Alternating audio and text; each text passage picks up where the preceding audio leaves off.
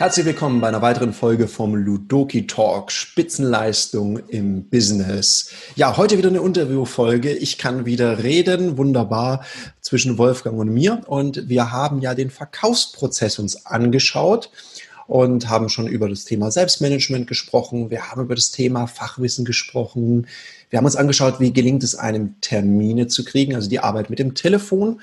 Wir haben uns angeschaut, was passiert denn in den ersten Minuten von so einem Gespräch, wie kann man sich auf den Kunden eingrooven, wie geht man in Resonanz, wie findet man so den Sweet Spot bei seinem Kunden, also wo ist der Bedarf des Kunden, wie weckt man den Bedarf vom Kunden, wie präsentiert man seine Lösung, seine Dienstleistung, seine Produkte so, dass eine Sogwirkung entsteht und der Kunde es haben will. Und jetzt kommt der spannende Moment, wo der Frosch ins Wasser springt. Da geht es ums Verkaufen, also Knopf dran machen, closen, oder wie auch immer du es nennen magst, irgendwann mal stellt sich die Frage, kaufen oder kaufen? Ja, Wolfgang. Ja. Ihr hört das, ihr hört das, der Tarek ist wieder lebendig, kann wieder reden und ist wieder voll da, was das betrifft. Kriegt es fertig, zehn Sätze ohne Punkt und Komma zu sagen. Klasse. Also offenbar ist die OP ja gut ausgegangen. Ja, also es ist gut gelaufen. Ich meine, es ist nicht vergnügungssteuerpflichtig, sowas zu machen, das muss ich wirklich mal sagen. Vor allem bei dem Wetter und dann nur Babybrei und so warme Sachen. Also jeden Tag Gazpacho, kalte Suppe geht ja auch nicht. Also von daher bin ich ganz froh, dass jetzt feste Nahrung schon wieder besser geht, ja. ja. Naja, jetzt hast du eine Zahn-OP gemacht, äh, eine sehr anspruchsvolle, wie ich weiß. Und das, was am Schluss gemacht wird in der OP, man macht den Deckel wieder zu. Man macht einen Knopf dran, man vernäht das, damit Schluss ist. Und das ist ja auch heute unser Thema so ähnlich. Das ist ja auch im Verkaufen. Man arbeitet eine ganze Menge, um was sicherzustellen. Am Schluss braucht es so einen Abschluss oder einen Verschluss, was jetzt diese Tasche da betrifft.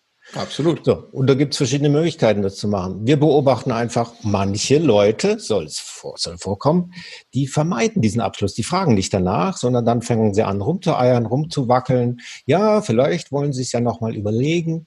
Und ich fürchte, der wahre Grund, weshalb die Leute das machen, ist, sie haben ein bisschen Schiss. Also Angst davor, dass sie vielleicht ein Nein kriegen. Und deswegen mhm. horchen wir uns heute mal an, wie man das erstens vermeiden kann. Und wenn es dann doch passiert, dass man Nein kriegt, wie es gerade dann weitergeht. Der Tarek ist ja auch so ein Abschluss King, das kann ich wirklich sagen, weil wenn ich allein äh, so die letzten zwei Wochen mal einen Rückblick nehme, da sind ein paar Abschlüsse gelaufen. Was ist dein Geheimnis, wenn wir schon dabei sind? Hm. Ich weiß gar nicht, ob es ein Geheimnis ist. Also ich meine, ich glaube, es gibt niemand, der Ablehnung mag also da muss man schon äh, interessant verkabelt sein, dass einem das Spaß macht, abgelehnt zu werden. ich glaube, vielleicht sich einfach mal davon, damit abfinden, weil ich habe für mich akzeptiert, dass egal wie gut ich werde, 100% auf Dauer wird nicht funktionieren. Ich kenne auch niemanden, der eine 100% Abschlussquote hat. Doch, außer die Leute, die halt einmal einen Verkauf gemacht haben in ihrem Leben und dann sagen, ich habe immer 100% gehabt dann, wenn man wenig macht, das, dann kriegt man, auch eine, gute, kriegt man auch eine gute Statistik hin.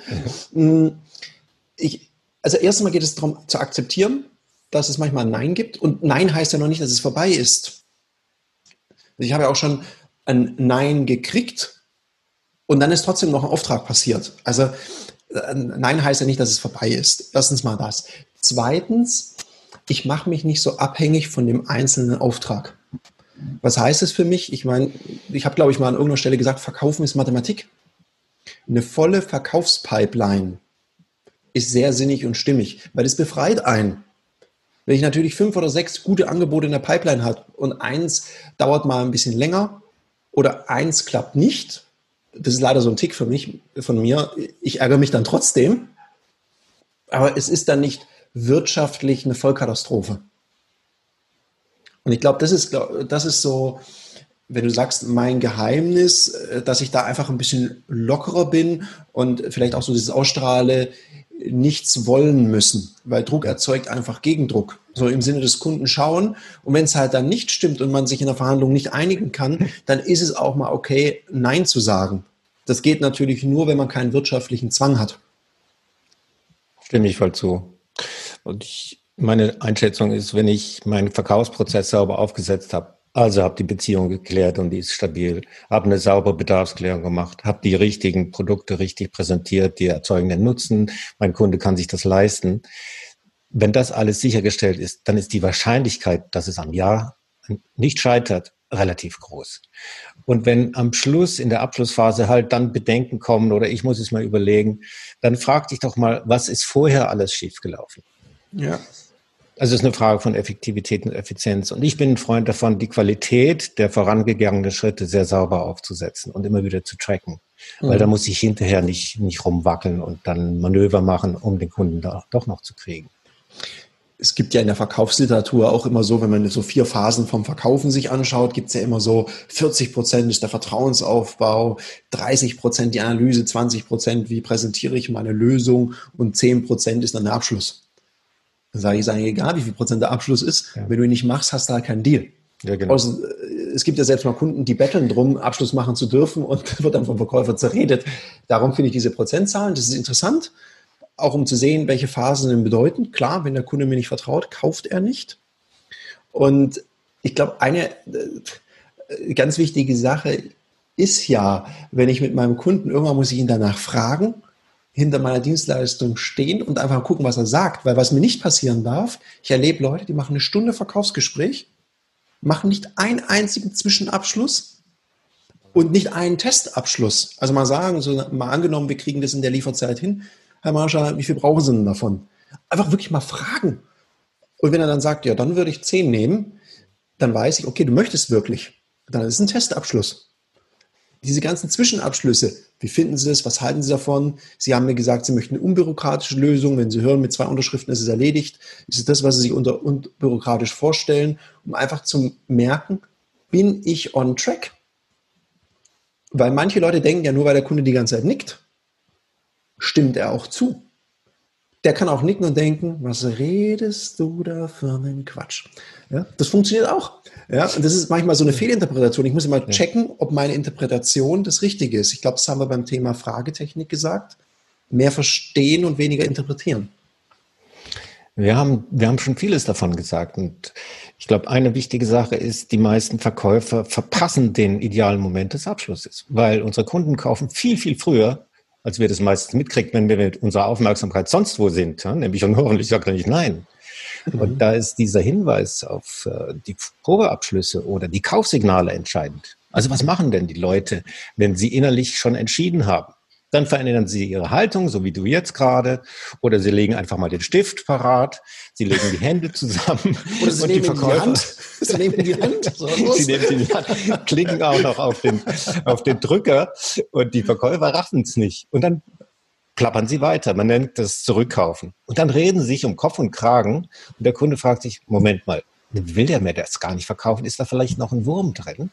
Und dann fangen sie tatsächlich an zu sagen, ja, ich, ja, ich, ich prüfe das nochmal mit meinem Steuerberater oder sowas. Und das heißt, viel, viel früher zu intervenieren, auch mal zu fragen, ich sehe, Sie nehmen den Stift in der Hand. Also meine Oma, die sagt immer, wenn sowas passiert, dann heißt es, da soll irgendwas passieren. Was meinen Sie denn? Was sollten wir denn jetzt machen? Also auch ein bisschen mutig zu sein und auch ein bisschen Humor reinzubringen und den Kunden das damit leichter zu machen, zu, zu kaufen. Ja, oder, oder ganz subtil, wenn jemand den ähm, äh, Stift in die Hand nimmt, einfach mal zu fragen, wie finden Sie es denn? Und wenn er dann sagt, ja, ich finde es gut, dann sage ich, ja, damit es nicht nur gut klingt, sondern auch gut wird, brauche ich zwei Unterschriften von Ihnen. Weil er hat ihn ja schon in der Hand. Oder was ich manchmal erlebe, das ist auch noch, weil wir ja gerade bei Kaufsignalen sind, ja. wenn ein Kunde Unterlagen in die Hand nimmt und der Verkäufer dann ohne Punkt und Komma redet. Wo ich dann denke, jetzt lass doch den Kunden da kurz drauf gucken, weil das ist ja ein Kaufsignal. Und manchmal reicht es, den Kunden dann nur anzugucken, zu nicken, freundlich zu lächeln und zu sagen, und? Oder welche Variante gefällt ihm besser? Das reicht manchmal. Ich glaube, Kunden kaufen lassen wäre doch auch mal so ein schönes Thema. Ja. Weil manchmal muss man sich als Kunde anstrengen, dass man kaufen darf. Ja. Also ich habe das schon öfters erlebt, wo ich dann gesagt habe, ich habe das Argument gehört, ich weiß nicht, ob es dir auch schon mal so ging, ich habe das Argument gehört, was ich wissen wollte, ich wollte mal wissen, ob das kompatibel ist zu Mac, weil wir nutzen ja alle Mac hier. Und dann fragte ich, ist es kompatibel zu Mac? Dann sagte er ja. Dann sage ich, gut, und wollte kaufen. Und dann ging es los. Ja, und er kann das, das, das, das. Dann sage ich, ja, ist gut, nehme ich. Ja, und dann kann er noch. Und ich so, mhm. ja, nur da, wo er nicht so gut ist. Ich so, aha. Und am Ende habe ich es dann nicht gekauft. Ich habe es dann, ich muss es zugeben, online bestellt, das gleiche Produkt. Ja, ja das Weil ich gedacht habe, okay, Ja, weil, weil er hat irgendwie, ich weiß nicht genau, was er wollte, aber er wollte in dem Moment das Ding, glaube ich, nicht verkaufen. Er wollte mich zu einem Experten ausbilden, aber ich möchte ja nur Anwender sein. Ja, ja ich empfehle auch, sich das leicht zu machen. Natürlich kann man fragen, wollen Sie jetzt kaufen? Aber es gibt ja viel elegantere Möglichkeiten. Eine von meinen Lieblingsvariationen ist, welche eine Frage müssen wir dann noch, noch klären, bevor wir die Sache jetzt gemeinsam abschließen? Welche eine Frage? Okay, eine Frage damit gebe ich natürlich auch meinem Kunden gewisse Sicherheit und auch die mhm. Freiheit. Ah ja, wenn es noch irgendwas gibt, nenne es jetzt. Ich achte das. Wenn es keine Frage gibt, dann unterschreiben wir. Und wenn es noch eine Frage geben würde, dann haben wir jetzt die Gelegenheit und vermeiden am Schluss dann auch noch einen Einwand.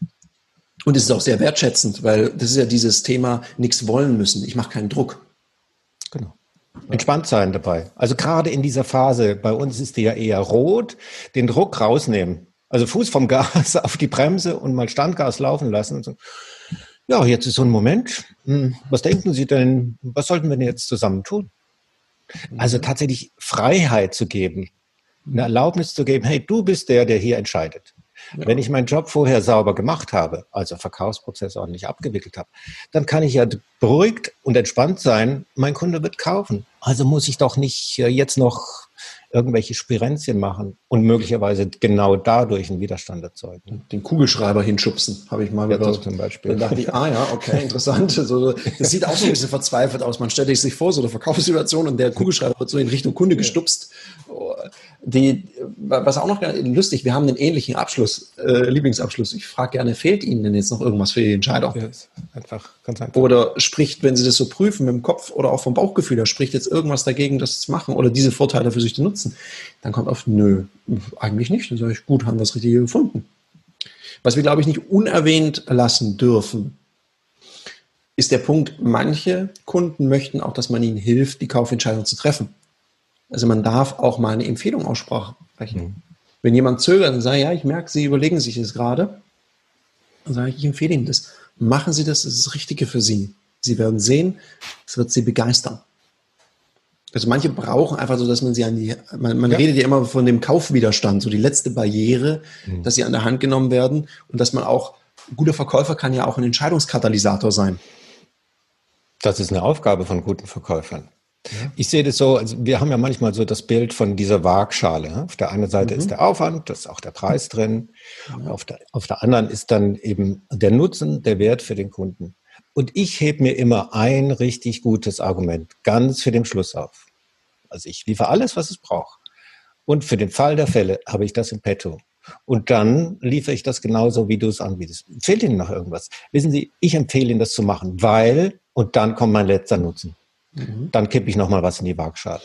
Also das sind ganz einfache Methoden, kann jeder nachmachen, ist keine Raketenwissenschaft. Ähm, mir fällt einfach ein, ich, ich muss das einfach erzählen. Ich, du weißt, ich habe früher Flirtkurse gemacht. Glaubt man mir heute kaum noch, aber das ist wahr. Und ich habe das ja erst mal selber gelernt. Und im Grunde ist da genau das, dasselbe so vom Prozess. Ja, wenn ich mich rantraue oder ranmachen will an eine der hübschen Damen, das ist lange her und ich bin verheiratet, ist kein Thema mehr, will ich dazu sagen. das war jetzt ein ganz wichtiger Disclaimer. Ja, ja, ja. Das, das, muss ich machen, sonst kriege ich hier gleich Schläge, wenn ich runterkomme. Nein, aber das ist genau dasselbe. Ich mache Beziehungsaufbau. Hm? Also ich, ich schaffe eine gewisse Nähe. Dann stelle ich ein paar klärende Fragen. Das macht ja auch Sinn. Ich muss ja wissen, habe ich überhaupt eine grundsätzliche Chance? Ja, vielleicht höre ich ja so ein bisschen auch das Problem raus oder zumindest den Bedarf oder den Wunsch oder ein Ziel oder ein Plan. Und dann biete ich auch etwas an, habe gute Argumente und dann habe ich auch Kaufsignale möglicherweise. Dann werden die Haare zurückgeworfen und das muss ich natürlich auch checken. Verifiziert das vielleicht mit, mit einer entsprechenden Frage. Und dann kommt ja der Moment, wo ich die Dame meines Herzens dann auch fragen müsste. Also gehen wir zu dir oder zu mir oder irgend so was anderes super Schlaues. Nur wenn ich diese Frage nicht stelle, dann ist vielleicht die ganze Mühe vergebens und vielleicht ähm, erzeuge ich auch eine Enttäuschung beim Gegenüber. Das hört sich vielleicht lustig an, nur ich glaube, ich, nein, ich weiß das. Wer gut flirten kann, der kann auch gut verkaufen. Und gerade dieser Abschluss ist ein ganz entscheidendes Element. Du schmunzelst die ganze Zeit, gibt da auch irgendwie Kopfkino bei dir. Ich, ich, muss, ich muss gerade grinsen, weil ich gesagt habe, ich habe vorher in einem Gespräch mit dem Kunden gesagt, das Einzige, was gerade schwierig ist mit dieser Naht, im Gesicht ist das Lächeln. Und ich muss gerade so grinsen. Deswegen muss ich gerade noch mehr grinsen, weil ich das so lustig finde. Ja. Ich meine, zum Thema Abschlusstechnik mit Fragen, ich habe auch mal gehört, ne, also don't talk, just kiss. Also das wäre vielleicht auch noch eine Variante. Äh, anderes Thema, ich, ich muss es jetzt auch laut sagen, also ich bin kein Flirt-Experte. Ich bin ein guter Verkäufer.